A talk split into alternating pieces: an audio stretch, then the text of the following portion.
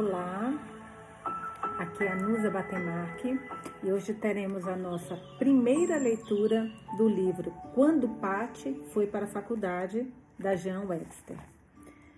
Uma capa, quem estiver assistindo no Spotify, é, dá para ver a capa, é a coisa mais linda. A gente tem a nossa Patti com vestido branco, uma, um cintinho de tecido azul, segurando numa caneta. Caneta, na verdade, é aquela caneta de pena, né? Mais antiga, numa escrivaninha maravilhosa, antiga. Uma capa bem, bem no estilo pedra azul, maravilhoso, né? E na contracapa tem ela também com vestidinho branco, com chale, um chapéu, é, colhendo flores. Lembrando, isso é muito importante, que o livro Quando Patti foi para a faculdade é a continuação do livro Apenas Patti, da Jane Webster, da mesma autora, lógico, e que nós já lemos aqui no Spotify, é, desculpe, aqui no podcast. Então, quem estiver acompanhando, seja por, pelo aplicativo Podcasters, pelo é, Amazon Music ou pelo Spotify, vocês vão conseguir, primeiro, não, não, se esqueçam disso, vocês vão conseguir acompanhar o livro apenas parte, para depois sim começar quando Paty foi para a faculdade, que vai ser a nossa leitura atual. O primeiro foi muito engraçado, meu, a gente deu muita risada lendo o livro. A Paty é uma figura, uma figura. Aliás, dela também, eu já li. Gente, que livro lindo! É, Sempre Sua Jude e Querido Inimigo. Querido Inimigo é a continuação de Sempre Sua Ajude, também da Jean Webster, tá?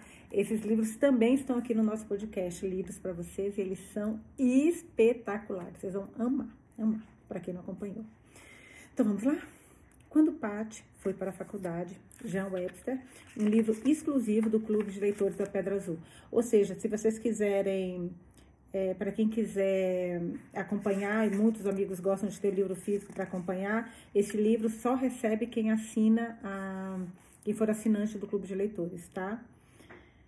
Ah, olha, nota da editora. Para saber mais sobre a autora Jean Webster, leia Sempre Sua Ajude, que eu falei com vocês, e Querido Inimigo, ambos já lançados pela Pedra Azul e já lidos aqui em nosso podcast, que trazem na introdução um relato sobre Webster. Para saber mais sobre este livro, leia na introdução de Apenas Patti, que eu também já li para vocês. A curiosa inversão de Apenas Patti e quando Patti foi para a faculdade. A curiosa inversão de Apenas Patti quando Patti foi para a faculdade. Quando Patti foi para a faculdade, foi lançado em 1903 e Apenas Patti em 1911. Olha, foi lançado depois. Quando Pat foi para a faculdade, foi o primeiro romance de Webster. Que louco, gente. Então, ela primeiro lançou esse antes de lançar apenas Pat. Então, se vocês quiserem acompanhar primeiro esse, eu acho que não vai ter problema nenhum. Que legal, porque eu acho que depois que ela lançou esse livro, ela trouxe a Pat no colégio, né? Que foi o primeiro livro do Apenas Pat. Uh, essa edição é dedicada para as Pátias, que fazem parte do nosso clube. Patrícia Alexandre da Silva, de São Miguel, do Rio Grande do Norte. Patrícia Ana Tremarim, de Curitiba, Paraná. Patrícia Jacon Cavinato, de Limeira, São Paulo, Patrícia Kellen Carió, de Campo Grande, Mato Grosso do Sul, e Patrícia Machado Martins, de Jundiaí, São Paulo.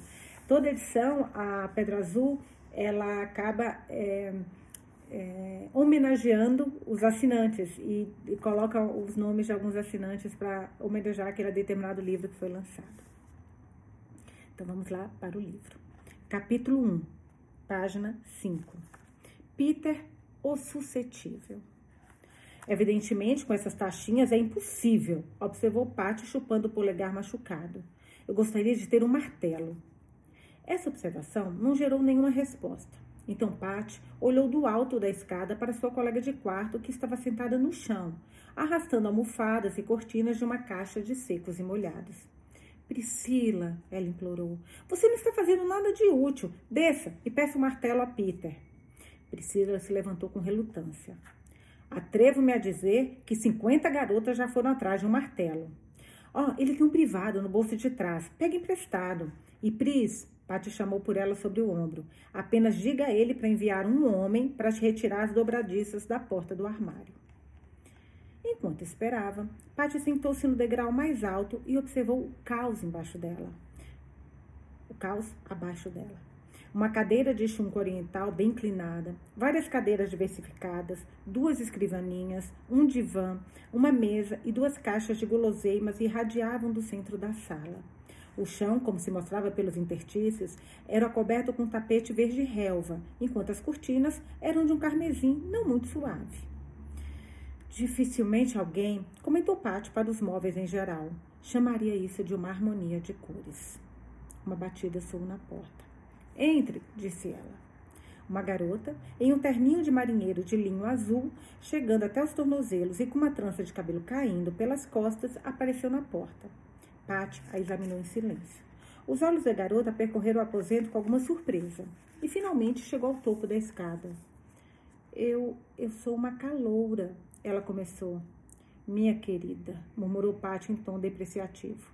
Eu deveria tê-la tomado por uma veterana, mas com aceno de mão em direção à caixa de guloseimas mais próxima. Entre, sente-se. Agora, a de verde, continuou ela como se continuasse, continuou ela como se continuasse uma conversa. Que não ficam tão ruins com vermelho. Mas eu lhe pergunto francamente se esse tom de verde combina com alguma coisa. A caloura olhou para Pat, olhou para tapete e sorriu duvidosamente. Não, ela admitiu. Eu não acredito que combine. Eu sabia que você diria isso, exclamou Paty em tom de alívio. Agora, o que você nos aconselharia a fazer com este tapete? A caloura pareceu não saber o que dizer. Eu, eu não sei. A menos que você o retire e pinte o chão de outra cor, ela gaguejou. É isso mesmo. Vamos nos livrar deste tapete odioso, disse Paty. Me pergunto porque não tínhamos, não tínhamos pensado nisso antes. Priscila reapareceu neste momento com um recado. Peter é o homem mais desconfiado que eu já conheci. E parou incerta quando viu a caloura. Priscila, espero que você não tenha divulgado o fato de que estamos perdurando as cortinas nas paredes, disse Paty severamente com aceno de mão em direção ao tecido de algodão estampado pendurado na moldura. Eu tentei não dizer, respondeu Priscila culpada, mas ele leu cortinas em meus olhos. Ele mal olhou para mim e disse: Veja aqui, senhorita. Você sabe que é contra as regras pendurar cortinas nas paredes. Você não deve colocar pregos no reboco. Portanto, eu não acredito que você ainda precise de um martelo. Criatura nojenta! exclamou Pat. Entretanto, continuou Priscila apressadamente. Eu parei e peguei emprestado o martelo com a George Merilis, no caminho de volta. Ah, esqueci, acrescentou. Peter disse que não podemos tirar a porta do armário, que assim que tirarmos a nossa, 500 outras moças vão querer também, e que levaria meia dúzia de homens durante todo o verão para colocá-las de volta. Uma bela carranca estava se formando na testa de Patty. E a caloura, desejando evitar uma possível tragédia doméstica, perguntou timidamente: Quem é Peter? Peter, disse Priscila, é um cavaleiro baixo, de pernas tortas e barba, barba ruiva de Van Dyck uma barba bem feita e pontiaguda, a moda de Sir Antônio Fandic, que foi moda no século XVIII. Que é uma nota da tradução. Cujo título técnico é de zelador, mas na verdade é um ditador. Todo mundo tem medo dele, até Miss Prexy. Só que eu não tenho não, minha senhora. Não, eu, só que eu não tenho não, senhora, defendeu-se Patti e acrescentou com firmeza. Essa porta está caindo, quer ele diga ou não. Então suponho que teremos que fazer isso nós mesmas. Seus olhos vagaram de volta para o tapete e seu rosto se iluminou. Ah, Pris, tem um lindo novo esquema. Minha nova amiga aqui, a calura, né? Diz que não gosta nada do tapete, porque ela, ela dá a versão dela, né, gente? A menina não falou nada desse jeito. Peraí. Tomando uma água. Minha nova amiga aqui diz que não gosta nada do tapete e sugeriu que o arranquemos. Depois pegaremos um pouco de tinta preta e passaremos nós mesmos nesse chão, acrescentou. Um piso de carvalho coberto com tinta seria uma grande melhoria. Priscila olhou desconfiada da caloura para o chão. Você acha que eles não deixariam fazer isso? Nunca vamos perguntar a eles. Vamos fazer e pronto, disse Patti. A caloura levantou-se inquieta. Depois de alguns instantes, ela disse hesitantemente. Eu vim para descobrir, isto é, as meninas alugam, alugam seus livros antigos e eu pensei, se você não se importa, alugar nossos livros? Disse Paty tranquilizadora. Alugaríamos nossas almas por 50 centavos por semestre. E é no dicionário de latim que eu queria, disse a caloura. As meninas do quarto ao lado disseram que talvez você tivesse um. Um perfeito e lindo, disse Paty. Não, interrompeu Priscila. O dela tem páginas faltando da letra O e a letra R está todo rasgado. Mas o meu, ela mergulhou em uma das caixas e puxou um exemplar volumoso sem capas. Embora não esteja tão bonito quanto antes, ainda é útil, pois tem todas as letras. O meu tem anotações que vão te ajudar, disse Pati, e é ilustrado. E começou a descer a escada. Mas Priscila pulou na sua frente e ela recuou para o topo novamente. Por quê? Paty lamentou para a caloura aterrorizada. Você não disse que queria um dicionário antes dela voltar? Deixe-me lhe dar um conselho no início de sua carreira universitária, acrescentou em advertência. Nunca escolha uma colega de quarto maior do que você. Elas são perigosas. A caloura estava recuando precipitadamente. Gente, a menina só foi pegar um dicionário, tadinha. Já falou que foi ela que mandou mudar a decoração, já deu briga por causa do dicionário. Pobre garota. A, garola, a calor estava recuando precipitadamente, em direção à porta quando ela se abriu e revelou uma garota de aparência atraente com cabelos ruivos e fofos. Pri, sua desgraçada, você foi embora com meu martelo? Ô, oh, George, precisamos mais do que você. Entre, ajude-nos a prender essas cortinas. Olá, George, chamou o pátio da escada. Este quarto não vai ficar lindo quando estiver pronto? George olhou em volta. Você é mais otimista do que eu. Ela riu. Você não pode dizer ainda, Paty retornou, mas nós vamos cobrir o chão de parede, essa coisa vermelha com cortinas, e vamos pintar o chão de preto e ter móveis escuros e luzes suaves. Vai parecer exatamente como a sala oriental no Waldorf. Me conte, por favor, George exigiu. Como você faz para que eles deixem você fazer todas essas coisas? Eu coloquei três taxinhas inocentes hoje e Peter caiu sobre mim eriçado de ira e disse que iria me denunciar se eu não a puxasse para fora. Nós nunca pedimos, nós nunca pedimos, explicou Paty. É a única maneira. Você tem o suficiente para fazer se espera, fazer se espera? Você, peraí, gente, que a frase ficou sem sentido. Você tem o suficiente para fazer se espera até estar estabelecida até segunda-feira, comentou George. Sesvray, não sei o que é isso, Sesvray, Sesvray, que a livre tradução do francês é verdade. Vocês sabem que eu mal domino o português, o que se dirá o francês, né, gente? Mas vamos lá concordou, você viu que eu engasgo algumas palavras, imagina eu falando em português, imagina eu falando francês. Mas estou lendo com muito amor, muito carinho, muita dedicação, e se vai errado, vai assim mesmo, né? Cisvraí concordou Pati, que é verdade, concordou Pati, descendo da escada com súbito acesso de energia. E você tem que ficar aí nos ajudar. Temos que tirar todos esses móveis do quarto e o tapete antes para começarmos a pintar. Ela olhou para a caloura timidamente. Você está muito ocupada? Não muito. Minha colega do quarto ainda não chegou, então não posso fazer nada. Isso é bom. Então você pode nos ajudar a mover os móveis. Pati, disse Priscila, eu acho que você é muito má. Eu realmente adoraria ficar e ajudar, se você me deixar, respondeu a caloura. Certamente, disse Pati, prestativa. Esqueci de perguntar seu nome, ela continuou. E acho que você não gosta de ser chamada de caloura. Não é específico o suficiente. Meu nome é Genevieve Anchely Randolph. Genevieve Enns, meu Deus, não consigo me lembrar do nada assim. Você se importa se eu chamar de Lady Clara Vere de Vere para abreviar? Meu Deus, mudou o nome da mulher todinho, gente. Genevieve Enns, ela mudou para Lady Clara Vere de Vere, para abreviar. Essa parte não existe. A caloura parecia duvidosa e Paty prosseguiu. Lady Clara, já mudou.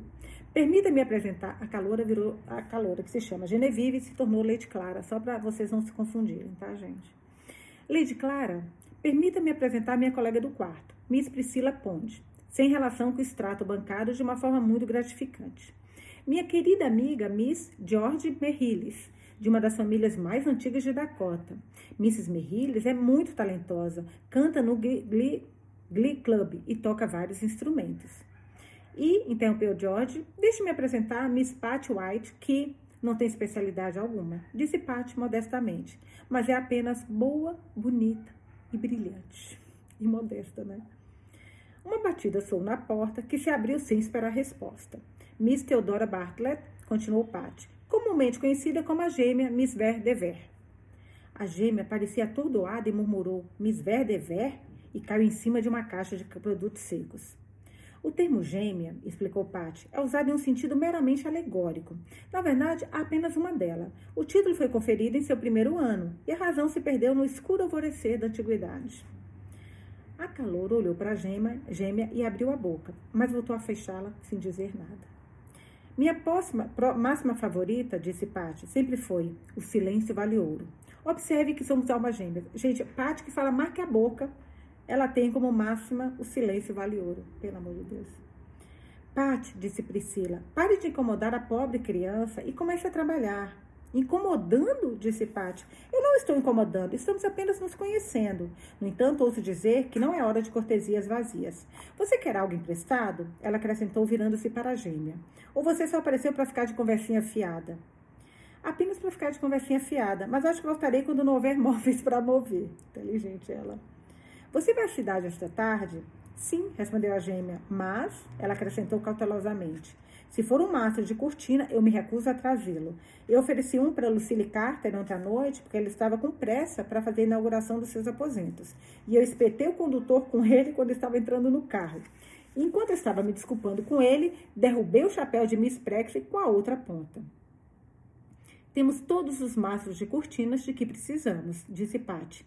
É só um pouco de tinta. Cinco latas. Só um pouco, meu Deus do céu cinco latas de tinta preta e três pincéis na loja de 10 centavos. E muito obrigada. Adeus. Agora, ela continuou. A primeira coisa é soltar aquela porta. Vou arrancar uma chave de fenda do relutante Peter enquanto você remove as taxas das cortinas. Ele não vai te dar uma, disse Priscila. Você vai ver, respondeu Patty. Cinco minutos depois, ela voltou acenando acima da sua cabeça com uma chave de fenda inconfundível. Vou lá, meus amigos, meus amigos. 3, que é. Aqui está, minhas amigas. A chave de fenda particular de Peter, pela qual sou pessoalmente responsável. Como você conseguiu isso? perguntou Priscila desconfiada. Agindo, disse Patty. Eu derrubei algum canto escuro e a roubei. Eu apenas pedi educadamente e ele me perguntou o que eu queria fazer com ela. Eu disse que a queria para retirar os parafusos das paredes. E o motivo o impressionou tanto que o entregou sem dizer uma palavra. Peter, acrescentou ela, é um querido. Só que, como qualquer outro homem, você tem que usar diplomacia. Por volta das 10 horas daquela noite, o tapete do quarto 399 estava cuidadosamente dobrado e depositado no final do corredor, de onde seria difícil rastrear sua origem. Toda a região estava impregnada de um odor de terebintina, e o, que é uma cola, eu acho, né? E o piso do aposento 399 era de um preto brilhante, exceto por quatro ou cinco pontos não pintados que Patti designou como alpôndras. É, caminho de pedras destinado a colocar os pés sobre o leito em um riacho ou ribeiro. No caso do quarto, 399, um local onde, um local onde elas poderiam pisar sem sujar pé, os pés de tinta. Nossa, alpôndras, nunca tinha escutado essa palavra. E que seriam pintados mais tarde. Cada visitante que aparecia durante a tarde ou à noite tinha um pincel enfiado em sua mão e era obrigado a se ajoelhar e pintar. Além do piso, três estantes e uma cadeira haviam sido transferidos de mogno para Carvalho Flamengo, e ainda restava meia lata de tinta que Paty tentava ansiosamente se desfazer. Na manhã seguinte, apesar da dificuldade de locomoção, a escada havia sido remontada e o negócio das cortinas avançava com entusiasmo, quando uma batida de repente interrompeu o trabalho. Pat, inconsciente da desgraça iminente, gritou alegremente: entre! A porta se abriu e a figura de Peter apareceu na soleira. Priscila fugiu, deixando sua colega de quarto presa na escada. Você é a jovem que pegou meu, minha chave de fenda emprestada? Peter parou, olhando para o chão, e seu queixo caiu de espanto. Onde está aquele tapete? Ele exigiu em um tom que parecia sugerir que achava que estava sob a tinta. Está no corredor, disse Patty agradavelmente. Por favor, tenha cuidado e não pise na pintura. É uma grande melhoria, você não acha? Você deveria ter permissão. Ele começou, mas seu olho caiu nas cortinas e ele parou novamente, mais surpresa ainda. Sim, disse Patty. Mas como nós sabemos que você estava muito ocupado e não poderíamos dispensar um homem para pintá-lo para nós, então preferimos não incomodar. É contra as regras pendurar cortinas nas paredes. Ouvi dizer que era, disse Patti afavelmente. Afavelmente. E acho que normalmente é uma regra muito boa. Mas olhe para a cor desse papel de parede. Você já teve experiência suficiente para papel de parede, com papel de parede, Mr. Peter, para saber que isso é impossível, especialmente quando a cor das janelas são verdes. Os olhos de Peter viajaram para o armário sem a porta. Você é a jovem senhora? Ele exigiu rispidamente, que me pediu para tirar aquela porta das dobradiças? Não, disse Paty.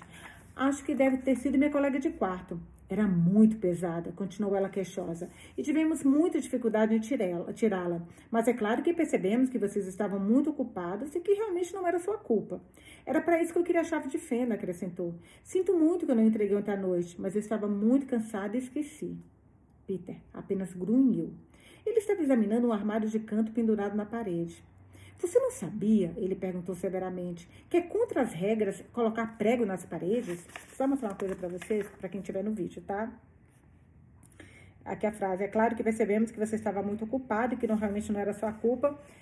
Uma ilustração da Paty é, em cima da escada e do Peter e olhando para tudo. Peter tá com uma, um blazer, né, uma calça, e ela com uma camisa e uma saia, tipo aquelas camisas mais antigas, né, vitorianas no móvel, a cadeira atrás. Adoro essas ilustrações.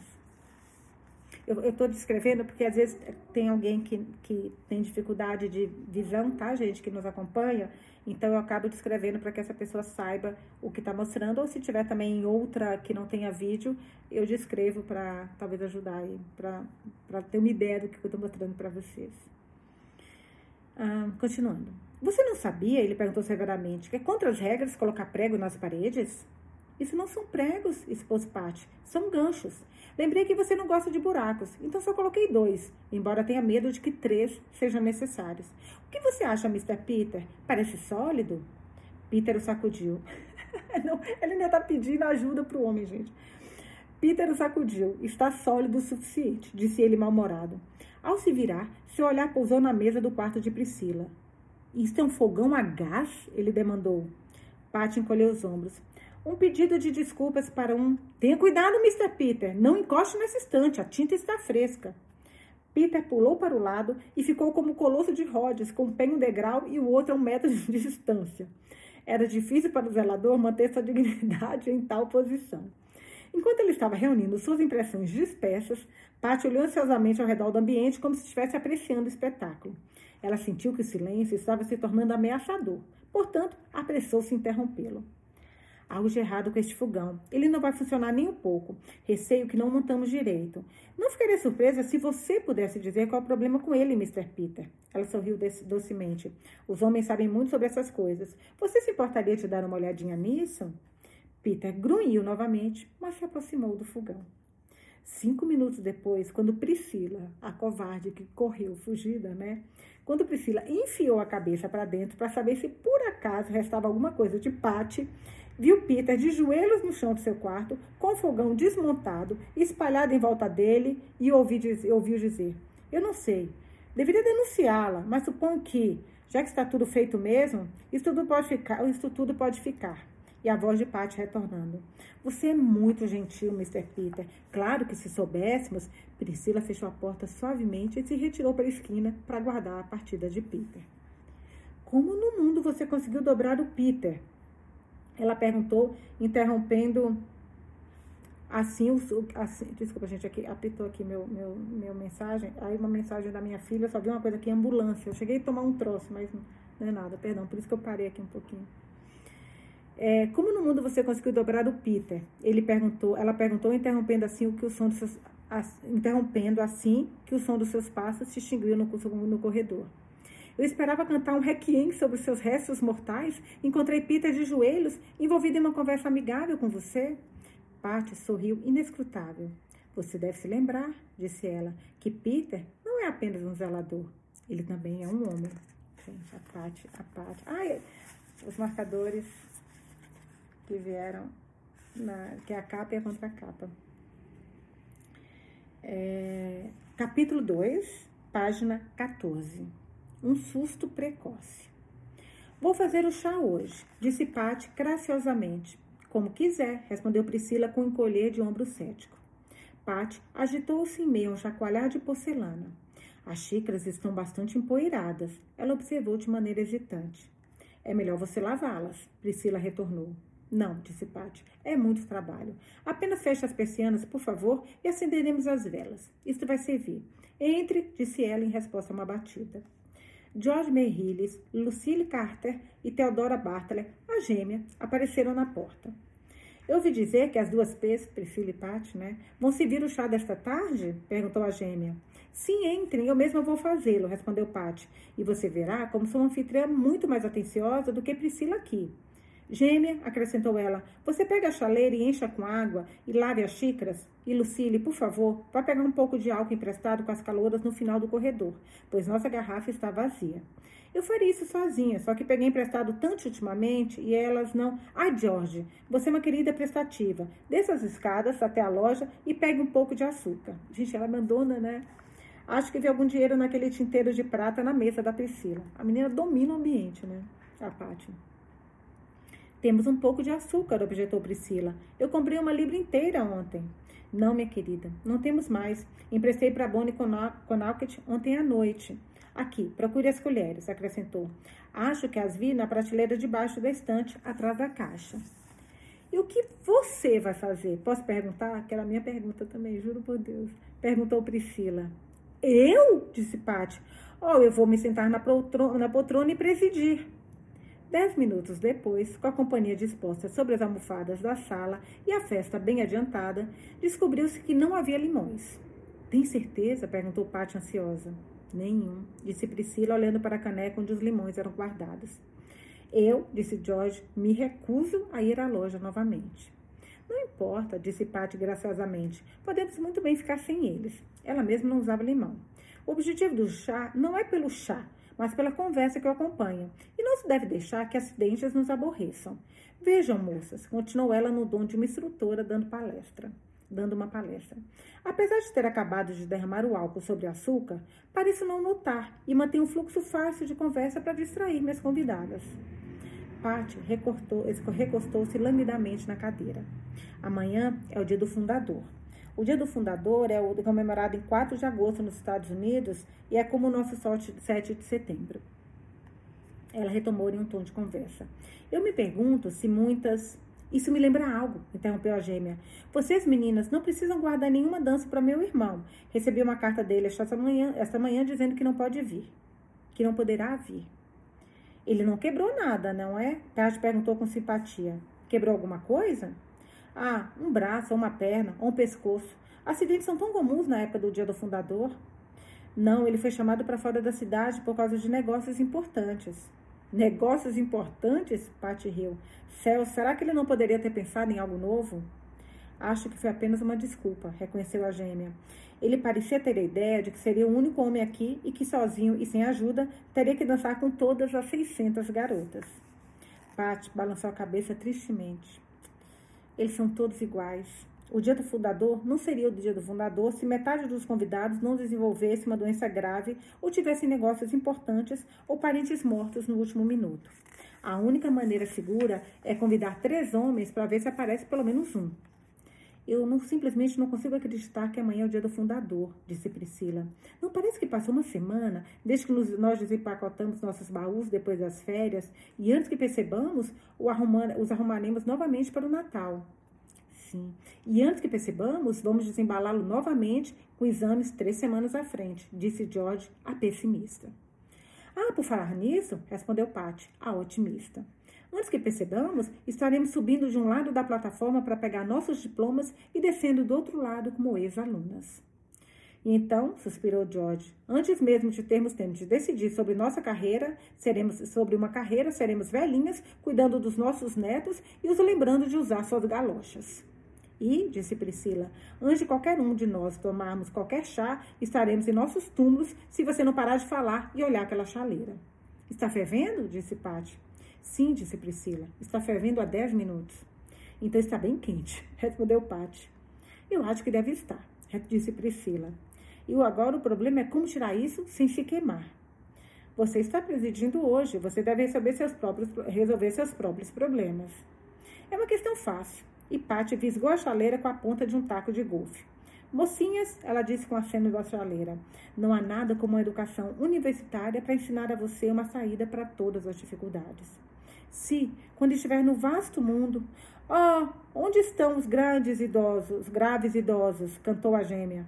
Onde? Oh, onde eles estão? Responderam as demais e Patti esperou pacientemente.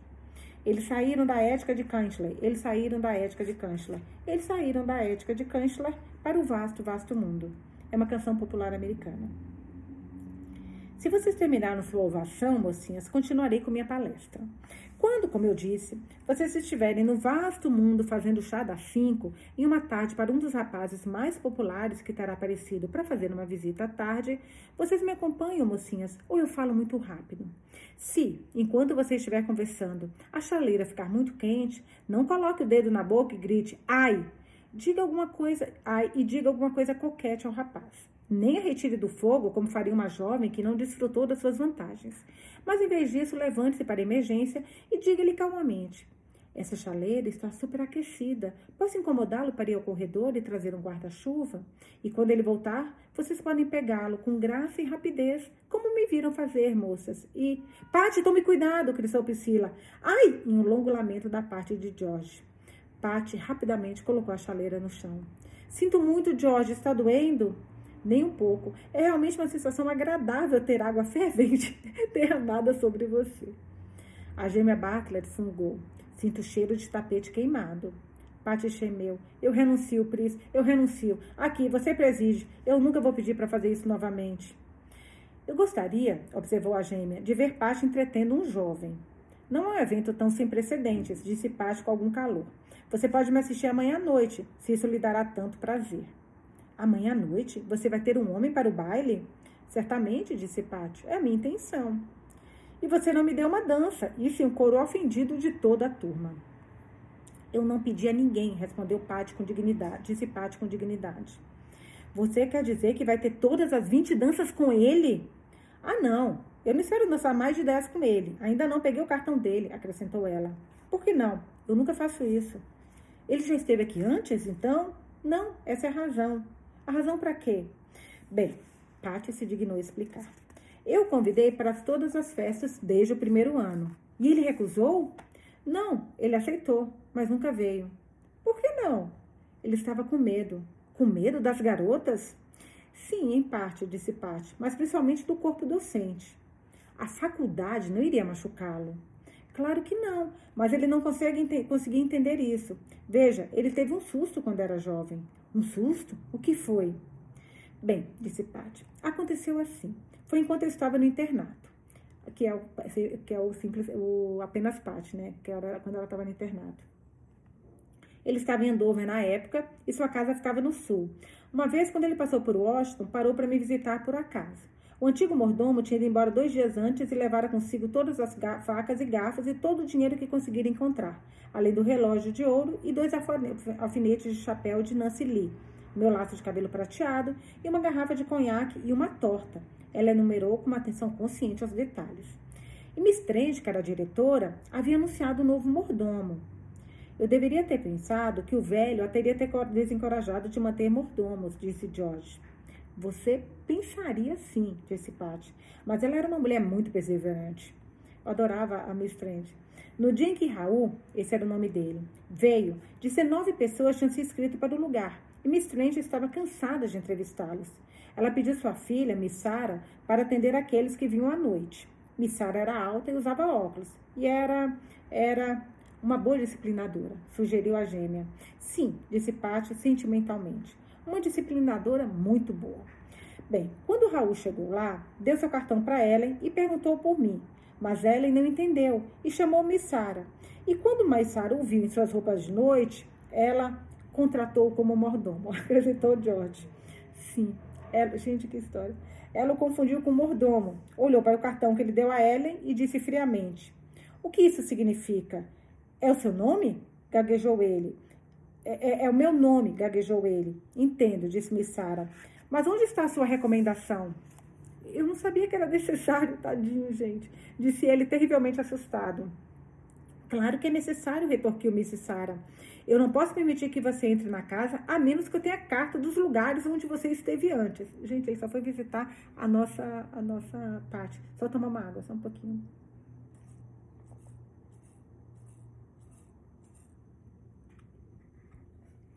É... Eu não achava que você fosse tão rigorosa, disse ele. Temos que ser rigorosa. Gente, falha de comunicação, né? Isso é a coisa que mais dá problema. Miss Sara respondeu com firmeza. Você tem muita experiência? Ele não sabia o que ela queria dizer, mas achou que seria mais seguro dizer que não. Então é claro que você não vai subir. Ela respondeu: Quantos anos você tem? Ele estava tão assustado na época que não conseguia se lembrar imediatamente. 19, ele se engasgou. Quer dizer, 20. Miss Sara viu sua confusão e pensou que ele tinha algum conchavo com alguma das herdeiras confiadas nos seus cuidados. Não vejo, não vejo como você se atreveu a vir aqui, disse ela severamente. Eu não deixarei você entrar nessa casa nem por um momento. Você é muito jovem, muito bonito. E com isso, Raul se levantou e fugiu. Quando ela encontrou a Miss Sara no dia seguinte, que ele havia perguntado por mim, ela ficou terrivelmente mortificada e me fez escrever explicando e convidando para jantar. Mas cavalos selvagens não poderiam tê-lo arrastado para dentro da escola novamente. Desde então, ele tem medo de parar em Washington. E quando é obrigado a vir, sempre vai direto para um motel e diz que tem pesadelos, mesmo assim. É por isso que ele nunca veio te ver na faculdade? Sim, disse Paty, essa é a razão. Eu disse a ele que não tínhamos mordomos aqui, mas ele disse que tínhamos professoras, e isso é tão ruim quanto. Eu pensei que você dissesse que ele estava vindo para o baile. Ele vem desta vez. Tem certeza? Sim, disse Pat com ênfase sinistra. Tenho certeza. Ele sabe, acrescentou, o que acontecerá se ele não vir. O que vai acontecer? perguntou a gêmea. Coisa alguma. A gêmea balançou a cabeça e George perguntou: Então por que você não preencheu o cartão da dança dele? Eu não fiz isso antes por prudência. Eu não queria ser a causa de nenhum acidente realmente sério acontecendo com ele. Paty explicou um pouco evasiva, enquanto pegava lápis e papel. Que danças você pode me dar, Lucille? E você, George, já se comprometeu com, terceiro, com a terceira? Enquanto esse negócio estava sendo resolvido, uma batida despercebida soou na porta. Bateram novamente. O que é isso? perguntou Priscila. Alguém bateu? Entre! A porta se abriu e uma empregada parou na soleira com um envelope amarelo na mão. Ela olhou incerta ao redor da sala escura, de um rosto para o outro. Miss Pat White? Ela perguntou. Pat estendeu a mão em silêncio para o envelope e, apoiando na mesa, olhou para ele com um sorriso sombrio. O que é, Pat? Você não vai ler? Não há necessidade. Eu sei o que ele diz. Então eu vou ler, disse Priscila abrindo. É uma perna ou um braço? Pat perguntou com leve curiosidade. Nenhum dos dois, disse Priscila. É uma clavícula. Ah, murmurou Patty. De quem é? exigiu George, a curiosa. Lê em voz alta. New Haven, 29 de outubro. Quebrei a clavícula. Nossa, quebrei a, a palavra. Quebrei, gente. Tenta falar quebrei a clavícula. Ó, oh, engasga. Eu quero vocês falando aí agora. Quebrei a clavícula rápido. Vocês vão ver, engasga. Quebrei a clavícula jogando futebol. Sinto muito. Mais sorte da próxima vez. Raul. Não haverá, observou Pat, uma próxima vez. Raul está na lista negra da nossa parte. Capítulo 3, página 21. O impressionável Mr. Todd Hunter. Todd, é, Todd Hunter. O correio já chegou? gritou Priscila para uma garota do outro lado do corredor. Acredito que não. Nada chegou em nosso quarto. Lá vem ele agora. E Priscila desceu sobre o carteiro. Tem alguma coisa para o 399? Você quer correspondência de Miss White também? Sim, vou levar tudo. Quanta coisa! Isso é tudo para nós? Priscila desceu o corredor, balançando seu caderno, preso pelo cordão do sapato e abrindo envelopes à medida que avançava. Foi acompanhada por George Merriles, também balançando o caderno por um cordão de sapato. Olá, Pris. Vai estudar inglês? Quer que eu já ajude na correspondência? Que ajude a carregar sua correspondência? Obrigada, disse Priscila. Você pode ficar com tudo. Agora isso, acrescentou ela, estendendo o envelope azul. É um anúncio de creme gelado que nenhuma dama deve ficar sem. E isso, segurando o envelope amarelo, é um anúncio de extrato de carne que nenhum trabalhador com cérebro deveria ficar sem. E isso, segurando o envelope branco, é o pior de tudo, porque parece uma carta legítima e não é nada além de cara senhora, meu alfaiate informando que se mudou da rua 22 para 43. Espero continuar a favorecê-la com meu patrocínio. E aqui, ela continuou virando-se para a correspondência de sua colega de quarto. Está uma carta anunciando creme de leite frio estrado de carne para Pat e uma de ale, provavelmente a de Raul, explicando porque ele não pôde vir ao baile de formatura. No entanto, não vai adiantar nada. Nenhum homem mortal pode fazê-la acreditar que ele não quebrou a clavícula realmente de propósito. E eu não sei de quem é, continuou Priscila examinando a última carta. Está marcado Hotel A, Nova York. Nunca ouvi falar, não é? Nunca vi essa letra antes também. George Hill. Você acompanha todos os correspondentes, os correspondentes de Patty? Ah, eu já conheço a maioria deles a essa altura. Ela costuma ler os interessantes em voz alta e os que não são interessantes ela nunca responde. Então eles param de escrever. Apresse-se, a campainha vai tocar. Elas se empurraram entre a multidão de garotas nos degraus da sala de recitação. A campainha tocou assim que chegaram à sala de aula. Priscila deixou cair as cartas sem comentários no colo de Patty. Patty estava lendo poesia e não olhou para cima. Ela havia assimilado cerca de dez páginas de Shelley. Percy Bysshe Shelley, 1792 a 1822, é um poeta romântico inglês com uma vida bastante desregrada. Então, ela havia assimilado cerca de 10 páginas de Shelley, desde Shelley, Shelley né?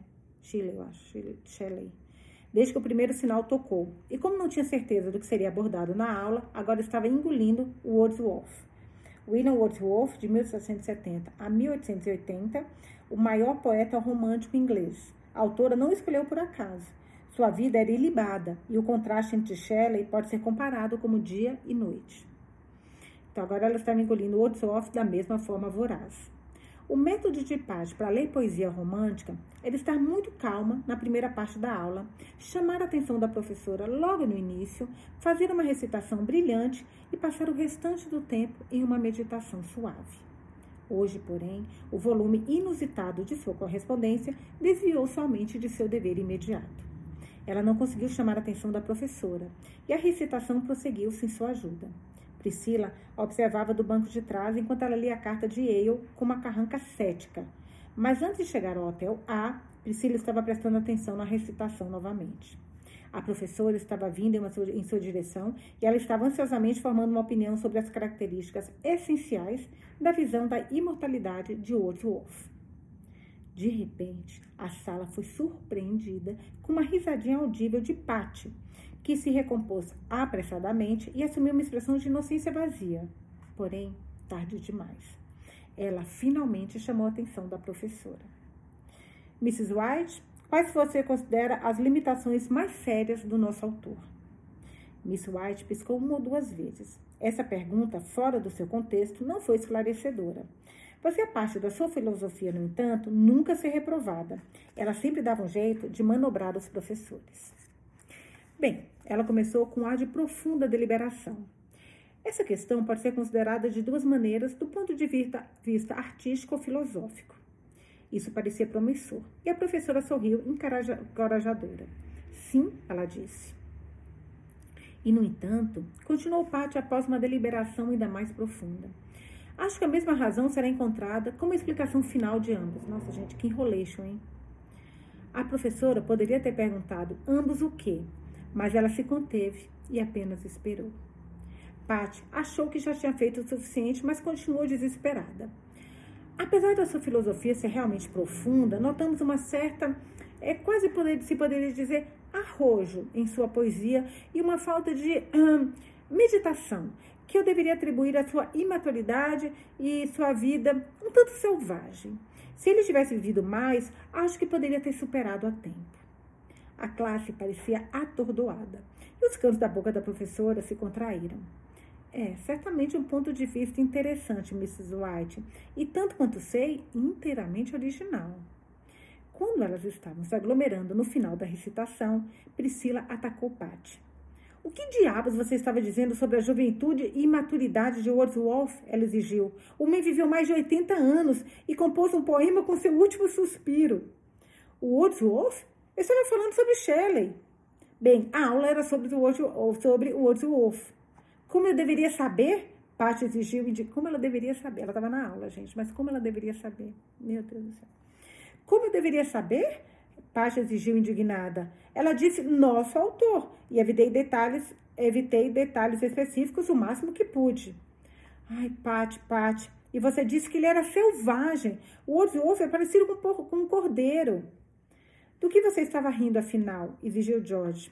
Paty sorriu novamente. Ora, Isso, disse ela desdobrando a carta do Hotel A. É de um inglês, Mr. Todd Hunter, alguém que meu pai descobriu no verão passado e convidou para ficar conosco por alguns dias. Eu me esqueci dele.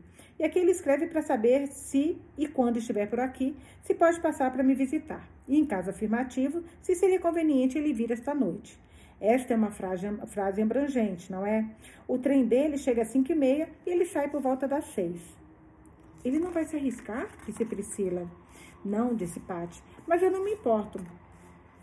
Eu o convidei para jantar fora uma noite, embora eu tivesse me esquecido. Ele é realmente muito legal e, apesar do que os jornais engraçados dizem sobre os ingleses, muito divertido. Intencionalmente ou não? perguntou George. Ambos, disse Patty. O que ele está fazendo na América? perguntou Priscila. Não vai escrever um livro sobre a garota americana, espero. Não seria tão ruim assim, disse Patty. Ele é correspondente de um jornal. Ela sorriu sonhadoramente. Ele é muito curioso sobre a faculdade. Pati, espero que você seja culpada de tentar fazer o inglês um hóspede na casa do seu pai, acreditar em qualquer uma das suas invenções absurdas.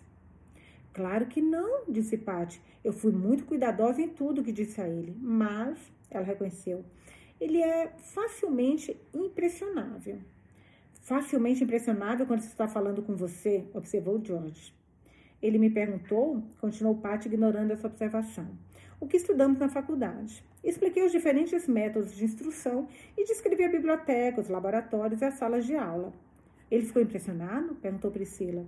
Sim, respondeu Pat. Acho que você quase poderia dizer atordoado. Ele me perguntou, desculpando-se alguma vez, se fazíamos alguma coisa para aliviar a tensão, se tínhamos alguma diversão. Você sabe. E eu disse, ah, sim, que disse que tínhamos uma espingarda automática, um clube de tiros, e que às vezes ensinávamos tragédias gregas como no original. Ele estava positivamente com medo de se aproximar de mim novamente, por receio de que eu esquecesse e falasse com ele em grego em vez de inglês. Em vista dos fatos, as amigas de Pat consideraram essa última observação distintamente humorística, pois ela havia sido reprovada três vezes como calor em grego e aconselhada pela faculdade a cursar disciplina no segundo ano. Espero, já que ele é um redator de jornal, disse Priscila, que você faça alguma coisa para aliviar a impressão dele, ou ele nunca vai favorecer as faculdades femininas da Inglaterra. Eu não tinha pensado nisso, disse Patty. Talvez eu devesse. Tinham chegado aos degraus do dormitório. Não vamos entrar, disse George. Vamos descer até a casa de Miss Muldon e comer bolo de chocolate. Obrigada, disse Priscila. Estou treinando. Uma sopa, então? Não se pode comer entre as refeições. Você vem então, Pati? Desculpe, mas eu tenho que levar meu vestido branco para a lavanderia e passá-lo. Você vai se vestir para ele com roupa de noite? Sim, disse Pati. Acho que devo isso à garota americana. Bem, suspirou Jorge. Estou com fome, mas acho que vou entrar e vestir aquela boneca para a Associação de Estabelecimentos Universitários. O show é hoje à noite. Já acabei, disse Priscila, e Paty não faria. Você ouviu Bonnie Connacht sentado no banco de trás da aula de biologia esta manhã, fazendo a bainha da água de sua boneca durante a palestra? É mesmo? riu Paty. Ainda bem que a professora Hitchcock é míope. A Associação de Estabelecimentos Universitários tinha o hábito de distribuir 300 bonecas entre as alunas todos os anos antes do Natal, para serem vestidas e enviadas para o assentamento em Nova York. As bonecas deveriam estar tão bem vestidas que as mães do East Side poderiam usá-las como, usá como modelos para a roupa dos seus próprios filhos, embora fosse preciso confessar que a tendência entre as meninas era buscar o efeito e não o detalhe. Na noite anterior ao embarque das bonecas, realizava-se regularmente um show de bonecas, no qual eram cobrados dois centavos de entrada. Selos eram aceitos para pagar o ingresso. Eram 18 horas e 10 minutos e Phillips Hall estava jantando quando a empregada chegou com o cartão de Mr. Algernon, Algernon Vivian. Pera. Como são personagens diferentes, eu me perdi aqui um pouquinho. Eram 18 horas e 10 minutos e Phillips Hall, que eu acho que é outra pessoa, está certo, estava jantando quando a empregada chegou com o cartão, agora sim, de Mr. Algernon Vivian Todd Hunter, aquele que mandou a carta para Patty. Patty, radiante com o vestido de noite branco, estava tentando, com muito esforço, prendê-lo no meio das costas. Oh, Sede, ela chamou a empregada. Você se importaria de vir aqui abotoar meu, meu vestido? Eu não consigo alcançá-lo por cima nem por baixo. Você está simplesmente linda, Mrs. White, disse Sede com admiração. Patty riu. Você acha que eu posso defender a honra da nação? Com certeza, senhorita, disse Sede educadamente. Patty correu pelo corredor até a porta da sala de recepção e depois entrou lentamente com o que chamou de um ar de repouso continental.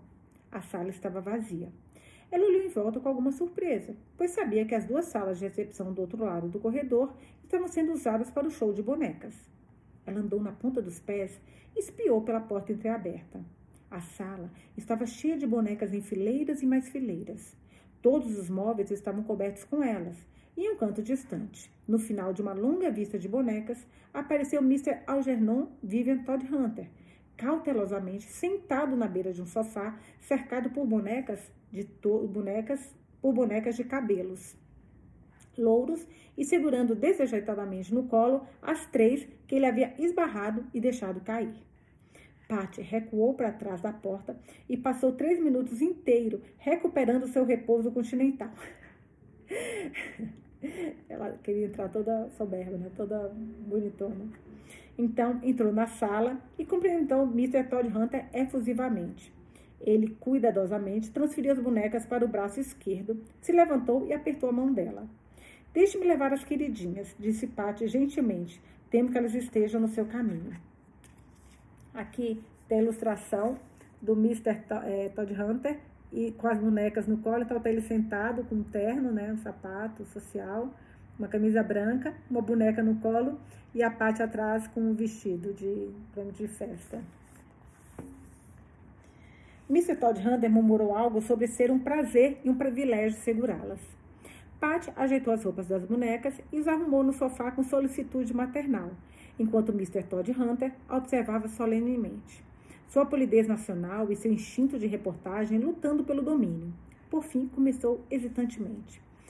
É, digo, Mrs. White, as moças passam muito tempo brincando com bonecas? Não, disse Pat com franqueza. Eu não acho que você poderia dizer que elas gastam muito tempo com elas. Eu nunca ouvi falar de uma garota que realmente negligenciasse seu trabalho por isso. Você não deve pensar que temos tantas bonecas como essas aqui todas as noites, ela continuou. É uma ocorrência bastante comum. Uma vez por ano, as meninas fazem o que chamam de show de bonecas para ver quem vestiu melhor sua boneca.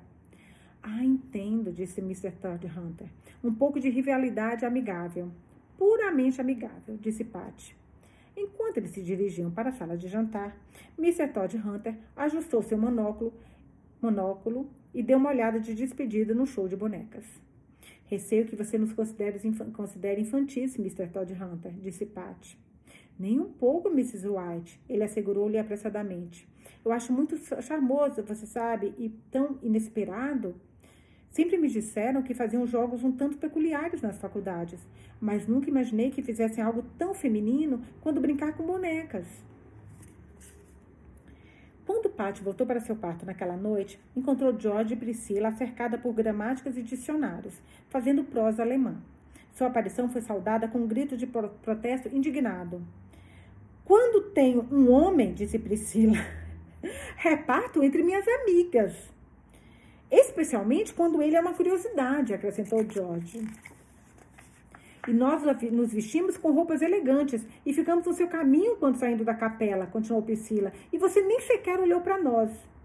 Os ingleses são muito tímidos, desculpou-se Patty. Eu não queria assustá-lo. Priscila a olhou desconfiada. Patty, espero que você não tenha imposto a credulidade do próprio homem. Certamente que não, disse Pat com dignidade. Expliquei tudo o que ele me perguntou e tive o máximo cuidado para não exagerar. Entretanto, acrescentou ela com engajamento e franqueza, não posso ser responsável por quaisquer impressões que ele possa ter obtido. Quando o inglês tem uma ideia, você sabe, é quase impossível mudá-la. Gente, essa parte não existe. Lembra até a página 28.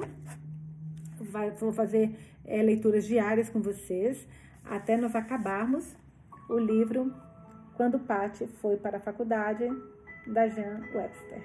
Espero que tenham gostado da primeira leitura. Vou deixar uma perguntinha. Eu acho que essa perguntinha só aparece no Spotify, para que vocês respondam o que vocês acharam dessa primeira leitura. Eu adorei, eu acho a parte muito divertida. Livro leve e gostoso para a gente ler. Beijinhos e até amanhã.